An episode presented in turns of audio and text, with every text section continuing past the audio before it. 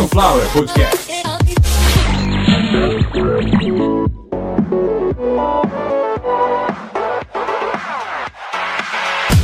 Começando mais uma edição de Caviar uma Ova, que é um oferecimento de Sunflower Podcast. uma usina de podcasts. Eu sou Carlos Santo Forte. Essa é a edição de número 179 ou centésima septuagésima nona edição. Que começa falando sobre algo que muita gente, desde a sua mais tenra infância, não apenas ouviu falar, como viu desenhos, vestiu roupas que tinham como estampa esse animal fantástico que nunca existiu, mas ao mesmo tempo sempre esteve lá. Você que não quis ver.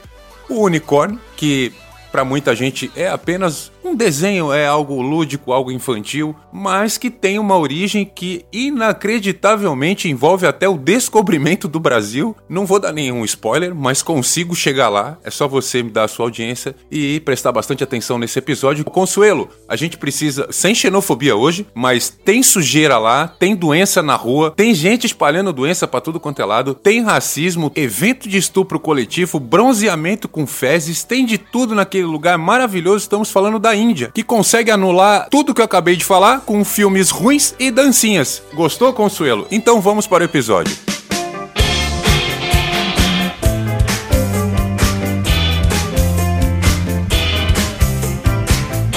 Então hoje um episódio muito especial onde você percebeu aí que na introdução, durante a escalada do episódio, eu cometi vários atos de deselegância, falta de ética.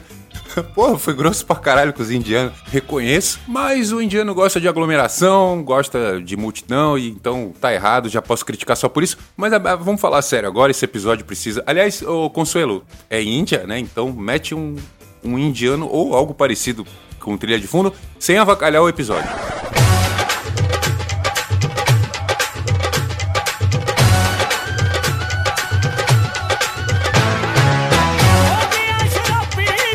Beleza. E esse aí é o Punjab MC. Ah, mas eu não sei quem é. Sabe sim. Sabe quem é sim. Esse aqui, ó.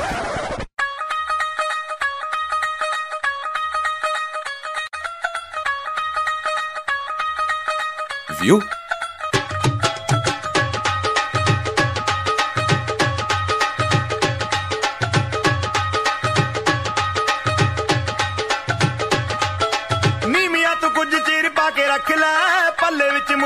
Volta lá, Consuelo, parece que, que é a do Magnum, Magnum da Índia. Yes! Então já sabemos do que iremos falar, já tem trilha de fundo adequada para ambientalizar a coisa. Então vamos largar o verbo aqui e explicar que história é essa de unicórnio, de onde que surgiu, o porquê que a insistência nessa lenda persistiu, durou tanto tempo, as influências daqueles que lá no começo insistiram que existia. Enfim, mais um episódio onde tudo se amarra, algo que mais uma vez há pedidos, bem linear, onde eu só vou falar do chifre do unicórnio, não tenho mais nada a dizer, só do chifre do unicórnio. E primeiro que, porra, se já todo mundo tá sabendo que esse animal não existe, é uma lenda, ponto final. Se eu tenho uma história, vocês estão vendo quantos minutos tem de episódio aí? Porra, de onde que vem esse chifre? Pra começo de conversa, porque a gente sabe que chifre existe, que cavalo existe, mas que cavalo com chifre não existe. Vou explicar também de onde vem esse termo, procurando chifre na cabeça de cavalo. Bom, já de alguma maneira vocês já sabem que tem a ver com a lenda do unicórnio. Então, primeiro de tudo, o chifre pertence a uma baleia, e isto não é uma brincadeira. Existe uma baleia chamada baleia narval, que habita as águas de onde hoje é lá Canadá, Groenlândia e tudo mais. E o que acontece foi que no século XIV,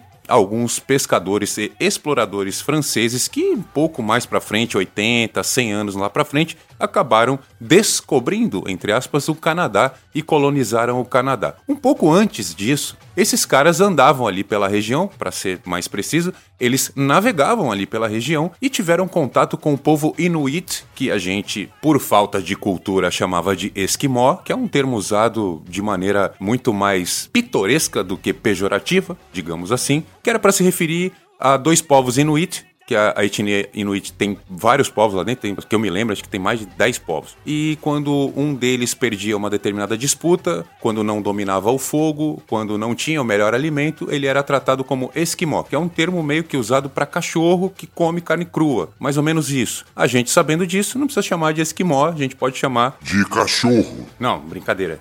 De Inuit. Então hoje, o que a gente chamava de Esquimó, vocês sabem que o correto é Inuit. Resumo, o termo sociopoliticamente correto para se referir ao antigo Esquimó hoje é Inuit. E antes disso acontecer, o termo usado era Dorset. Até mesmo, provavelmente, pelos franceses serem os primeiros que espalharam a existência e cultura dos Inuit para o mundo. E quando, em algum momento, eles começaram a trazer este animal, essa baleia, como eu disse, o chifre do unicórnio é inspirado, a lenda do chifre do unicórnio, ela começa com a inspiração em um suposto chifre, que não é um chifre. Falei, falei, falei desse tal chifre, é um dente. Bom, eu acho que a melhor maneira de elucidar para quem não conhece, já está junto aí com o unicórnio, ou talvez porque unicórnio todo mundo sabe o que é, talvez eu coloque uma baleia narval pintada com as cores do arco-íris na capa do episódio. Essa baleia é verdadeira, ela existe até hoje, aliás, para os biólogos ela é uma grande incógnita porque ela tem mais ou menos aí um milhão de anos. Essa baleia que tem um dente que chega até 3 metros de comprimento, ela está sem nenhuma modificação genética há mais ou menos um milhão de anos entre a gente. Então ela já atravessou alguns períodos de grandes modificações, como pleistocenos e pilocenos. Vou chamar o Pirula para conversar com a gente. Quem me dera, hein, ter esse nível de gente para conversar comigo, mas talvez eu tenha. Então voltando pro assunto. A baleia narval não tem chifre, ela tem um dente. Esse dente pode chegar até 3 metros de exposição. Ele fica 3, ele pode chegar a 3 metros fora do crânio dela. E quando eu falo dela, é da baleia, porque na verdade é dele, porque só o macho tem esse super dente, esse chifre. Vamos tratar como chifre, você já sabe que é um dente.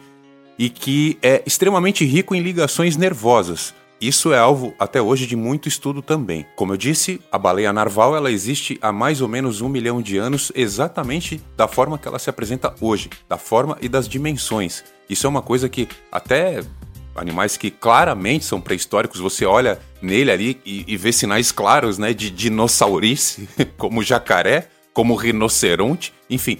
E eles mudaram muito. Aliás, o rinoceronte entra neste episódio de hoje, até porque em algum momento ele foi relatado também algumas lendas e tal, mas aí a gente está falando de um animal que mais ou menos há 2 milhões e 600 mil anos foi extinto e alguns sábios exploradores da Grécia Antiga, há mais de 2.500 anos, acharam algumas ossadas e relataram isso de maneira muito técnica e também poética. Vamos falar desses seres mais para frente, que foi parar em Bíblia, também tal do monocero. A gente hoje consegue, com tranquilidade, muitos vestígios, joias, artefatos, muitos instrumentos, objetos que tiveram o chifre do narval como a sua matéria-prima. E isso, aliado a documentos e fatos históricos, ajuda muito a fortalecer essa lenda, o início dessa lenda que eu tô contando aqui. Como você já sabe, o tal do chifre, e isso não dá nenhum spoiler.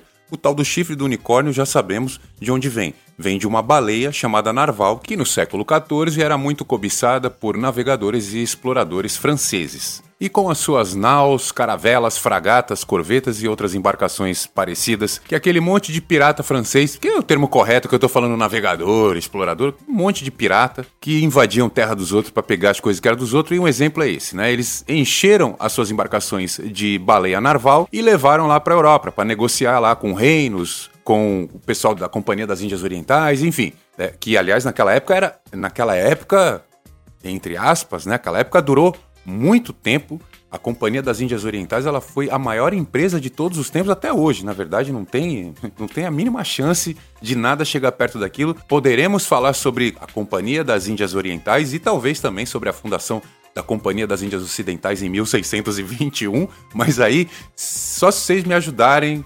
sunflowerpodcasts@gmail.com é a nossa chave Pix. E é uma história muito interessante, aliás, para esse mundo capitalista, progressista e tudo mais aí, cheio de anarcocalopsitas e calamitoses de capitalista, gravo um episódio de 40 minutos onde nos primeiros 15 você já vai ter certeza absoluta. O Bitcoin foi inventado no século 15 para enganar otário e podia derreter na água salgada. Mas enfim, Se você quiser, eu gravo um episódio, eu acentuo e aprimoro a pesquisa e o meu conhecimento sobre Companhia das Índias Orientais que já estamos falando um pouquinho delas aqui, porque assim, se levaram um chifre de narval para algum lugar na Europa e essa negociação passou a valer muito dinheiro, tinha Companhia das Índias Orientais. Com certeza absoluta, East India Trading Company estava envolvida. A próxima vez que você falar inglês aqui, vou te tirar do programa, hein? E foi uma sequência de sorte. Eu sei que eu tô falando da morte de um animal que era caçado, era predado pelo ser humano de maneira cruel, mas a gente está falando de história, estamos falando de capitalismo, Estamos falando até do descobrimento do Brasil que está chegando. Aliás, vocês acabaram de ouvir, eu falei em 1400 e pouco. Enfim, a rainha Isabel de Castela em 1470 e pouco, que pelo simples fato de ser uma rainha, e ela era rainha de duas famílias nobres, da família Aragão e da família Castela, que inclusive acabou casando com Fernando de Aragão, mas aí isso é um outro episódio também que não, não vem ao caso. Isso aí nem é legal isso, também isso não é legal. Ficar falando de, de europeu rico, isso aí não tem nada a ver. É, bom, de alguma maneira eles vão acabar aparecendo porque o, o, tudo que vinha do Narval valia muito dinheiro e tinha tudo para dar errado, porque como eu disse, a rainha Isabel de Castela já se queixou de um determinado produto cosmético que ela comprou e que não funcionava, que ela não viu nenhum efeito que parecia que era feito com casca de árvore. Então, a primeira reclamação grande sobre determinado produto que veio do pó de um chifre de um animal mágico foi de uma rainha. Ou seja, tinha tudo para dar errado. Mas como eu disse, foram várias e várias sequências de sorte que fizeram com que esse chifre se perpetuasse como algo muito especial. Primeiro, a pedido do povo Dorset, que posteriormente chamado de Esquimó e hoje sabemos que é Inuit, eles negociaram com os franceses que a carcaça do narval não fosse exposta de maneira íntegra, que fosse desmembrada, para que, se caso alguém aparecesse pescando ou procurando, não encontrasse ou que não tivesse o conhecimento de como exatamente é o formato daquele ser e que, se fosse possível, mentir, dificultar, deixar confusa a informação para dificultar de toda maneira que descobrissem, que soubessem a localização, enfim, a existência em si da própria baleia narval. Conforme o tempo foi passando, só os franceses conseguiam trazer aquele chifre para negociação nos portos,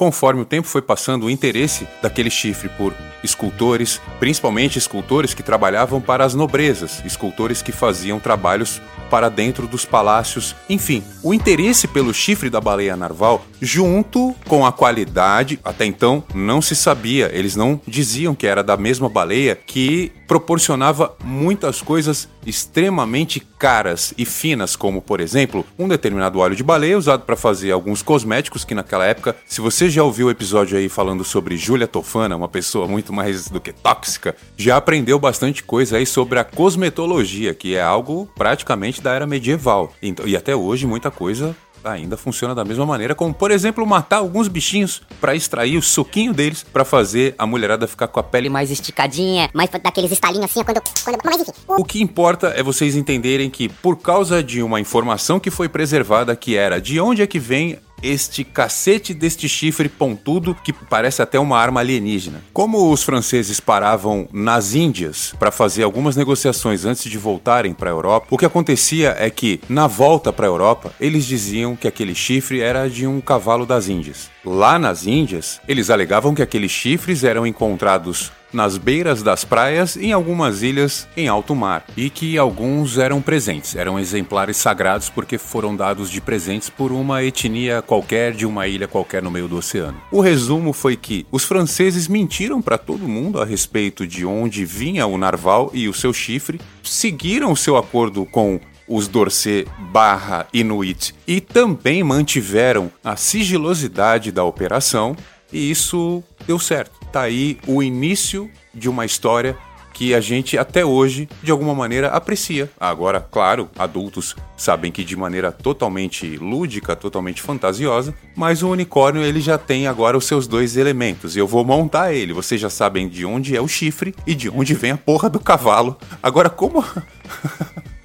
como foram aceitar um negócio desse? A gente já tinha uma rainha que, apesar de limpinha, ela não era muito inteligente. E a Isabel de Castela já duvidava quando falavam para ela de onde que vinha o chifre. Cavalo? Esse chifre aqui é de cavalo, porque ela, óbvio, ela era rainha, ela tinha acesso à peça inteira, né? O salame pro rico ele não vem fatiado não. Então, então assim, o, o, o, lance de ser altamente espantoso, um chifre daquele tamanho pertencer a um cavalo branco, com cabelos longos, que quando entrava nos rios ele esquentava as águas, ou seja, ele era tipo rabo quente, aquele negócio de, de esquentar água, que você liga na tomada e joga direto na água. É suicídio, né? É um suicídio em forma de água quente. O princípio da lenda do unicórnio ele trazia uma espécie de cavalo com chifre que era uma mistura de eletrodoméstico, entorpecente e marido. Ele fazia tudo de bom, deixava você doidão, esquentava sua água, deixava o ambiente cheiroso, ele dava prazeres, enfim, era um animal que todo mundo, mesmo que não pudesse ter contato com esse animal em algum dia. Ah, e outra coisa, no século XV já existia uma lenda entre estes franceses que acharam o narval de que persas e árabes já haviam relatado, ah, perdão, persas e chineses já haviam relatado a existência de um animal mágico andando pelos campos, um animal mágico mais ou menos do tamanho de um cavalo e que tinha um chifre, mas não era este chifre pontudo, era um chifre mais largo e ele era bem maior que um cavalo. Hoje a gente assemelharia com um búfalo e provavelmente é alguém que teve contato com a ossada, porque a gente está falando de no máximo, no máximo, no máximo relatos que vêm de 5 mil anos para cá. Então nada mudou, digamos que seres humanos e os animais não mudaram praticamente nada de lá para cá para a gente entrar nesta questão antropológica e arqueológica. Então, o que acontece aqui? Provavelmente esses relatos de persas e chineses eram de pessoas que tiveram contato com fósseis do elasmotério. Aquele animal um pouco maior que um búfalo, com um chifre menor do que o de um rinoceronte, que um quadrúpede, claro, que eu disse lá no começo do episódio, um fóssil de um animal extinto há 2 milhões e 600 mil anos e tal, ou seja, pelas regiões do planeta onde esses povos relataram tais aparições de um determinado animal mágico, de um chifre, quadrúpede e tal, é, andando pelos campos, né? Tudo mentira, tudo historinha para reunir gente em volta de fogueira, que era a única coisa que tinha para fazer na época. Então, e como não tinha lugar para escrever nem nada, era isso, morreu, acabou, não deixava nada. Depois que começaram a deixar alguns escritos e tal, acredito que lá para quando Gilgamesh escreveu a sua tábua, as coisas começaram a mudar, mas enfim, como eu disse, né, naquela época surgiu COBOL e tal, tinha muita placa de argila com programação em COBOL. brincadeira, pessoal que programa é brincadeira. Então o que aconteceu foi que logo de começo antes da primeira lenda do unicórnio que a gente conhece hoje, desse jeito que a gente conhece hoje, já existia uma outra lenda de um animal que não levava esse nome, levava o nome de Monoceros. Na época, a gente já sabe disso, porque eu estou falando de século tal, né? No caso, ainda estamos no século XV, ou seja, no 15º século da era cristã. Ah, já tinha Cristo, já tinha religião na época, então óbvio que já tinham monstros e tal, e Davi, Golias e tudo mais. Então o que aconteceu foi que levou-se muito a sério esta lenda, porque na Bíblia, tanto no Velho Testamento quanto no Novo Testamento, existe o tal do monocero, uma besta que tem rabo de javali, pata de não sei o que, tamanho de elefante e tudo mais que no final das contas ele acaba sendo uma mistura de mastodonte, rinoceronte, dente de sabre, um pouco menor. Esse é o Monoceros. Então, ah, e ele ataca pessoas. Pô, é óbvio. É, com certeza absoluta, ele atacaria pessoas, porque ele seria muito violento. Só que há 2 milhões e 600 mil anos não tinha pessoas. Então, muitas coisas ficam só restritas ao campo da lenda, da mitologia e ponto final. Mas quando a gente procura a origem verdadeira dessa lenda, quando que começaram a falar deste unicórnio, do cavalo branco, do chifre único e pontudo na testa e tal, começa exatamente nessa época. A lenda que hoje a gente ainda toma, né, como algo belo, daquele cavalo que aparece naquele cenário maravilhoso de natureza bucólica e tal, realmente teve seu início lá para começo do século XV, então 1400 e pouco, a gente começa a achar os primeiros relatos do tal do unicórnio, do cavalo branco, de chifre e tudo mais. E o que, que ele fazia? Como eu já disse, ele esquentava a água, ele entrava no rio, a água ficava quentinha, ele deixava as pessoas com a sensação de prazer quando ele estava por perto. Ele era uma mistura de tudo que é bem legal. Ele era uma espécie de entorpecente. E como a história que eles contavam, eles franceses, contavam lá na Europa, na hora de negociar esses chifres, estava fazendo muito efeito. E na Europa a história era que aqueles chifres eram de um cavalo das Índias. Em pouco tempo passou a ser chamado de aqueles chifres dos cavalos mágicos das Índias.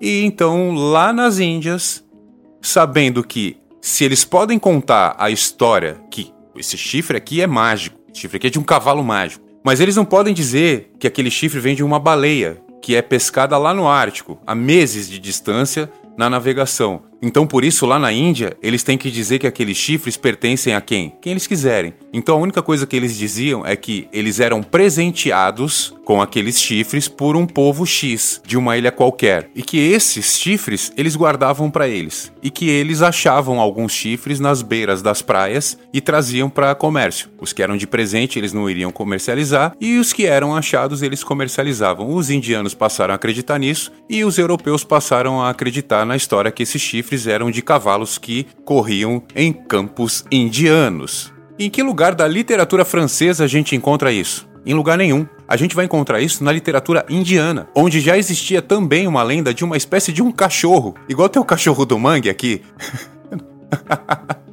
na Índia, em algum momento, em alguma fábula, não é uma história do Vedas, do livro sagrado do hinduísmo, mas uma história muito conhecida de um determinado cachorro que tem um chifre de rinoceronte e anda pelas matas atazanando a vida das pessoas. Ele é uma espécie de diabo da Tasmânia, porém na Índia. E lá na Índia, em 1400, essa história já tinha mais ou menos os seus 400 anos. Então hoje, essa história tem mais de mil anos, onde ao longo desses últimos seis séculos foi recebendo alguns aditivos e sofrendo algumas distorções, como por exemplo, ter incorporado um cavalo junto com as mesmas histórias aí desse cachorro lá na Índia, passou a existir visões, aparições de um cavalo branco que aparecia no meio dos campos e purificava a água dos rios, que purificava a alma dos mortos, que trazia odores maravilhosos, enfim. Essa lenda toda passou a ser contada a partir do momento em que, quando as histórias se cruzaram, povos de Índia e Europa passaram a disputar a propriedade intelectual dessa lenda. E o que aconteceu foi que, quando você tem uma disputa grande por algo que, independente do tamanho, tem muita relevância para dois grupos, aquela coisa ganha valor, aquela coisa ganha público, ganha espectador, ganha consumidor. E o que aconteceu foi que a lenda se perpetuou desta maneira. De que maneira? Um cavalo branco com um chifre pontudo e único no meio da testa, com vários poderes mágicos. E qual o interesse que despertou nas pessoas que acreditavam de verdade naquela lenda. O único intuito dessa história ter sido inventada era para que acreditasse nela, certo? E a partir desse momento, alguns exploradores e navegadores, muitos portugueses que na época dominavam a navegação, já falei em algum episódio aí da escola de Sagres. Bom, enfim, isso também não vem ao caso agora. Os caras, eles sabiam onde chegar e como chegar. Então eles foram procurar o tal cavalo em alguns lugares. E aí já você já entendeu a expressão tá procurando chifre na cabeça de cavalo? É, sim, né? Ó, chifre, inclusive, é esse aqui. A gente só quer achar o cavalo inteiro com ele na cabeça. Porque lá, onde, de onde eu venho, a história é assim, assim, assado. Lá, tá. Não, aqui não tem. E em vários portos, em várias terras, não apenas portugueses, mas na maioria das vezes portugueses. Então, outras famas que o nosso querido povo português tem também vem dessa época, onde eles eram os mais inteligentes, eram os dominadores da tecnologia top do mundo, que era a navegação. E não tem como negar que o feito dos franceses terem adentrado ao comércio exterior, como eu disse na época, feito na sua grande parte, na sua totalidade, pela Companhia das Índias Orientais, aqueceu o mercado de navegação e de conquistas de novas terras. E isso, de alguma maneira, ainda influenciou no financiamento de algumas expedições e uma delas, a que deu origem ao descobrimento do Brasil. Até porque todos vocês sabem que Pedro Álvares Cabral, quando chegou aqui, disse que tinha encontrado as Índias. Inclusive, os nossos nativos brasileiros são chamados de índios exatamente por isso. Inclusive, Cabral mandou um e-mail lá para a coroa portuguesa. É um e-mail de papel, mas enfim, chegou lá no na coroa portuguesa em 1500 e aí eu não lembro quando é que chegou a carta, aí vocês têm que estudar história, né? Que eu também não, eu não tenho obrigação de saber as coisas de história, que é meio difícil para mim. Mas a carta que chegou dizia exatamente isso, que assim que a esquadra de Pedro Álvares Cabral chegou na costa brasileira, eles avistaram pessoas de pele, cabelo e estatura muito parecida com a dos indianos. E aí então começou a chamar o pessoal aqui de índio. E aí descobriram o Brasil, né? Enfim, não, tem como mudar isso. Né? A história não tem como mudar. Já tinha unicórnio, então a gente já tinha a gente já tinha unicórnio no mundo e a coisa mais importante que tinha no mundo naquela época, porque vocês sabem disso, o pessoal passava meses e meses navegando, então todo mundo fedia muito, todo mundo cheirava mal, tudo cheirava mal. Então lá nas Índias, Uma coisa que era muito, mas muito disputada, valia mais do que ouro, com certeza absoluta, eram as tais especiarias, porque foi exatamente isso que os caras vieram fazer aqui, certo? Mas não tinha, as que eles queriam não tinha. Então o tal do cravo, cravo de onde? Cravo da Índia. Canela, canela. Canela da Índia, cúrcuma, Açafrão, tragacanto, cardamomo, pimenta do reino, pimenta preta, semente de mostarda preta, que é um tipo de pimenta, enfim, tem uma caralhada. Centenas, milhares, sei lá. O que mais tinha, na verdade, era especiarias. Os caras já dominavam algumas culturas há séculos que eram totalmente desconhecidas na Europa. E assim como os nossos índios daqui, que davam tudo, até a b... por causa de espelho, lá na Índia, os caras estavam dando essas especiarias, que como eu disse, valiam muito mais do que ouro, em troca de chifre, que na verdade não é nem chifre, é dente. Um dente podre, um dente cheio de cárie de uma baleia que nem deveria estar sendo tocada. Ela deveria estar lá no gelo, lá de onde ela nunca deveria ter sido descoberta nem saído de lá. Não era pro francês, pro espanhol, pro português, pro italiano saber o que era carne de narval. Mas enfim, o francês foi lá, acabou descobrindo a porra da baleia que tava quieta lá um milhão de anos, lá do outro lado do mundo. Eu disse que não era Xenofobia Show, porque não é. Só tô falando a real. Falando a real num podcast de unicórnio, né? Mas tudo bem. Nem tudo é tão importante assim. Apesar que o termo unicórnio, hoje, em 2022, a gente ainda usa o termo unicórnio para muita coisa. Muita coisa que faz parte da- do nosso cotidiano recente, ou de algumas coisas que a gente é, literalmente já nasceu ouvindo falar. Uma delas eu já usei, eh, o termo, ah, tô procurando chifre em cabeça de cavalo. Geralmente quem tá procurando problema ou quem tá procurando algo que realmente não vai achar. E isso veio com certeza absoluta, essa expressão nasceu com o começo das buscas por unicórnios. Como eu disse, nessa época que essa lenda foi instituída, no começo do século XV, já existiam outras lendas. Pelo menos uma delas está até na Bíblia e já tinha então mais de. Bom, é a Bíblia de 338, o Novo Testamento no caso. Então façam as contas aí, mil, um pouco menos de 1.100 anos, é, já existia pelo menos aí a lenda do monoceros. Então, de alguma maneira, a gente sempre teve algum animal chifrudo com, com um chifre que anda perturbando as pessoas, entendeu? De alguma maneira, este animal, tal vingador, ele já existe.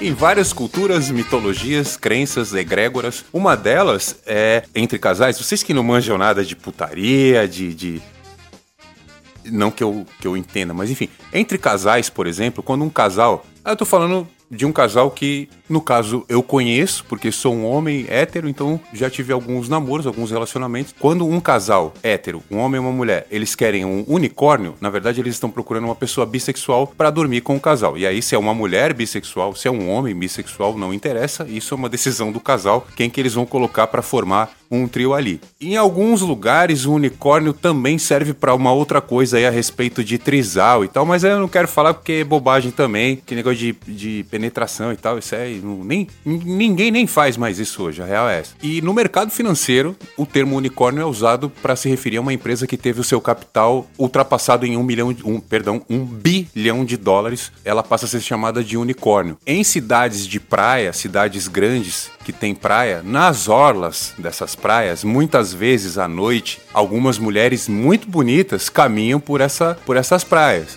Ao se aproximar, você percebe que essas mulheres têm voz grossa e um grande volume entre as pernas. Em alguns lugares, essas mulheres aí são chamadas de unicórnio também. Mas eu não quero falar disso, eu não entendo desse assunto. Esse, de verdade mesmo, eu não entendo. Nem quero entender. Até porque é um pequeno salto deste assunto para um outro que é um universo completamente diferente que eu não quero abordar. Que você sabe qual é. Varíola do macaco. E aí, já pegou? Mas vai pegar, pode ter certeza. E depois que você se curar da varíola do macaco, toma vergonha na sua cara, que é só você parar de fazer safadeza que você não vai pegar aí essa nova moléstia que vai virar moda no mundo inteiro, não adianta nem desejar ou não, vai virar moda. Depois que tudo isso passar, eu peço para que você pegue o seu smartphone, entre lá na área Pix do seu banco e mande um Pix de altíssimo valor para sunflowerpodcasts.gmail.com. Essa é a chave Pix do canal Caviar uma Ova, que é da Sunflower Podcasts,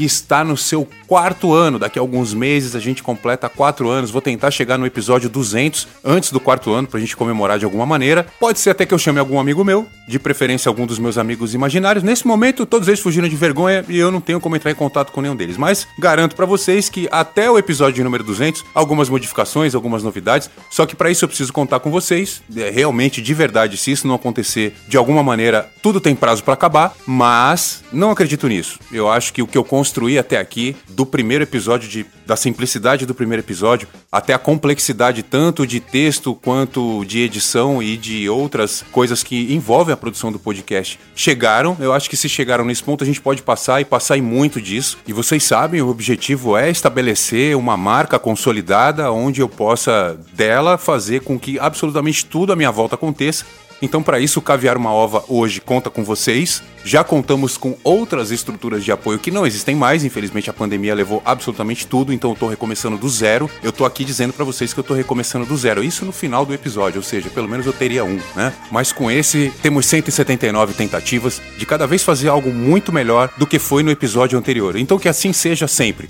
Que o próximo episódio seja bem melhor do que esse. E que esse seja o melhor de todos. E lá eu encontro vocês. Muito obrigado a todos. Até agora. A gente se encontra no próximo episódio. Só um recado aí: não vou fazer vinheta pra ninguém. Estão pedindo pra eu fazer vinheta. Não vou fazer vinheta pra ninguém. Se quiser pagar, tudo bem, mano. Não vou fazer vinheta de graça pra ninguém. Eu quero uma nhenheta. Eu quero uma nhenhetinha. Porra, é esse de nhenheta, Uma rapaz? nhenheta, eu tô carente. Uma nhenheta. Tá louco, porra? Sai daqui, maluco. Louco é você, fala sozinho. Ai, delirei de novo. Mas isso aí não quer dizer nada também.